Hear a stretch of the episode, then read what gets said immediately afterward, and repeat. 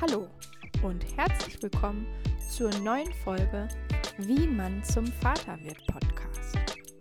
In diesem Podcast geht es um Erfahrungen, Eindrücke, Höhen und Tiefen aus der Sicht eines Vaters. Wir wünschen viel Spaß beim Hören.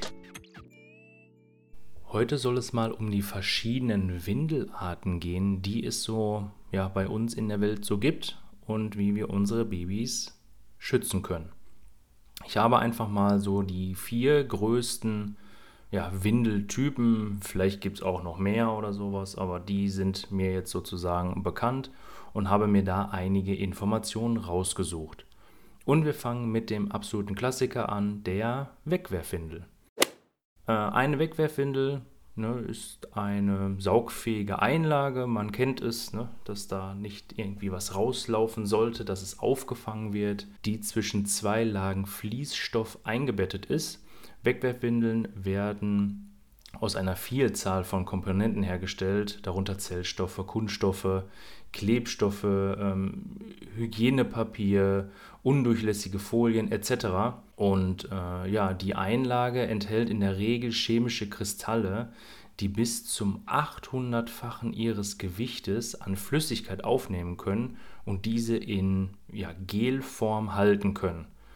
Ja, das hilft natürlich, äh, die Flüssigkeit von der Haut äh, des Babys fernzuhalten und dadurch natürlich auch vorbeugend irgendwelche Hautreizungen oder äh, Entzündung oder sowas ja, vorzubeugen, sage ich jetzt mal, oder diese halt extrem zu verzögern.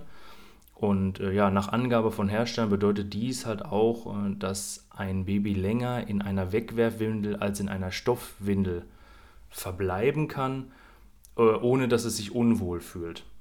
Kann man sich auch irgendwie so ein bisschen nachvollziehen, weil wenn diese ganze Feuchtigkeit immer irgendwie gerade an den, äh, am Gesäß oder an den Genitalien ist, scheint das ja auch, ist das ja wirklich sehr unangenehm und äh, solange die dann, oder eben wenn die das immer fühlen, sich auch dementsprechend beschweren könnten und diese Wegwerfwindeln könnten dazu natürlich äh, auch die Sicherheit bieten, in der Nacht einen ruhigeren Schlaf zu haben, durchzuschlafen oder schneller durchzuschlafen, weil sich das Baby nicht beschwert. Der nächste Aspekt wäre natürlich da die, ja, ich sage jetzt mal Umweltverschmutzung, weil viele verschiedene Stoffe, unabhängig von dem, was in der Windel ist, ne, das, davon reden wir jetzt mal nicht, ist es natürlich auch ein extremer Müllberg, der da produziert wird. Darf man nicht außer Acht lassen. Das Pendant dazu, wie schon angesprochen, ist die Stoffwindel. Stoffwindeln werden normalerweise aus saugfähigen Stoffen, klar, ne? so wo soll es sonst rein, hergestellt werden. Ähm, das ist zum Beispiel Baumwoll, Vlies, Frotte oder auch äh, Flanell.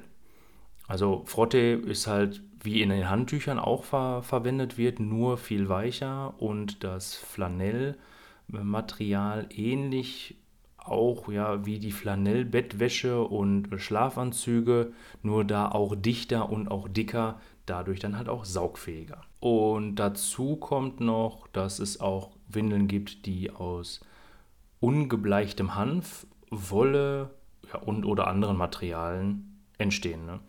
Das Flanell ist am weichsten für die Haut, also das am hautverträglichsten mehr oder weniger und am saugfähigsten.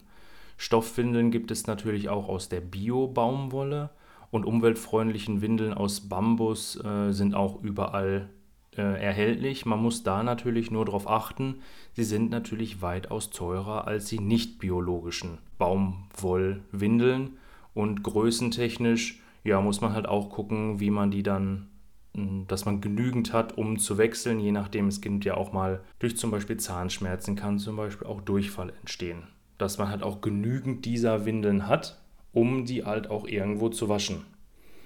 Jetzt ist es wahrscheinlich, oder nicht wahrscheinlich, ist es hundertprozentig für die Umwelt besser, solche Stoffwindeln zu benutzen. Andersrum ist, wie kriege ich die Sachen sauber und wasche ich die dann in der Wäsche, wo ich dann auch hinterher meine Klamotten drin wasche. Ähm, ist das dann alles so richtig? Schaffe ich das dann auch zeitlich? Wie viele schaffe ich mir davon an in den diversen Größen? Und ich sag mal so, äh, diese Windeln kaufst du dir neu, weil du keine getragenen haben willst. Das heißt, dieses Geld ist hundertprozentig weg und hinterher schmeißt du diese Windeln auch weg und das Geld ist auch weg. Also wenn man das jetzt aus dem Aspekt sieht, ja, ökologisch ist es auf jeden Fall sinnvoller. Geld sparen oder sonst irgendwas wird es dich wahrscheinlich nicht, weil du schmeißt diese genauso wie die anderen auch weg, hast aber dann ja in der Zeit weniger Müll produziert und dadurch dann die Umwelt geschont.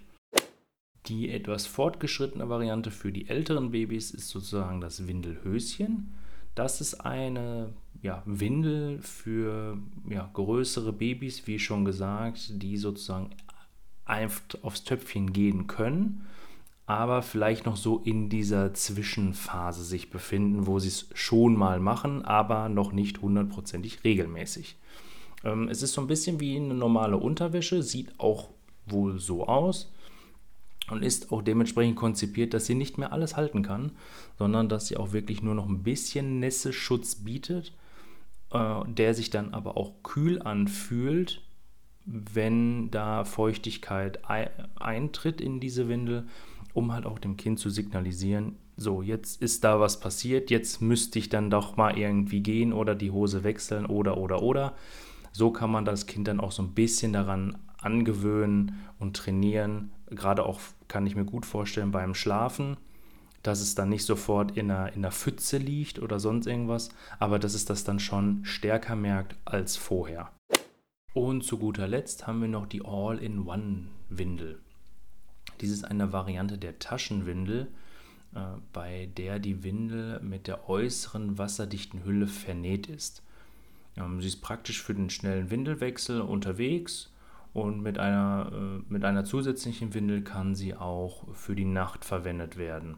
Sie sind ein wenig dicker, sodass sie auch äh, sodass sie dafür halt auch nach der Wäsche etwas länger im Trockner bleiben müssen, damit sie richtig durchgetrocknet werden. Einige haben eine Einheitsgröße, äh, aber es gibt, also dafür, dass es halt eine Einheitsgröße ist, brauchst du halt nicht immer größere Größen zu kaufen, wenn dein Baby wächst, sondern kannst einfach die vorderen Laschen an den anderen Druckpunkten befestigen und das Baby wächst dann halt mit der Windel mit sozusagen. Auch sehr nachhaltig, damit auch umweltschonend, aber auch preislich bisschen höher angesiedelt. Ja, das soll mal ein kleiner Überblick gewesen sein, wie die Windeln so funktionieren, was es da so für Unterschiede gibt. Und ja, es würde mich mal interessieren, was habt ihr so im Einsatz, was, wo schwört ihr drauf und äh, womit habt ihr gute Erfahrungen gesammelt? Ich wünsche euch alles Gute und bis zum nächsten Mal. Das war es leider schon wieder mit dieser Podcast-Folge. Wenn dir das gefallen hat, lass uns gerne eine 5-Sterne-Bewertung da und abonniere den Podcast, um keine Folge mehr zu verpassen. Für Anregungen, Wünsche und Verbesserungen schick uns gerne eine Sprachnachricht oder schreib uns eine Mail. Die Adresse findest du in den Show Notes. Alles Gute und bis zum nächsten Mal.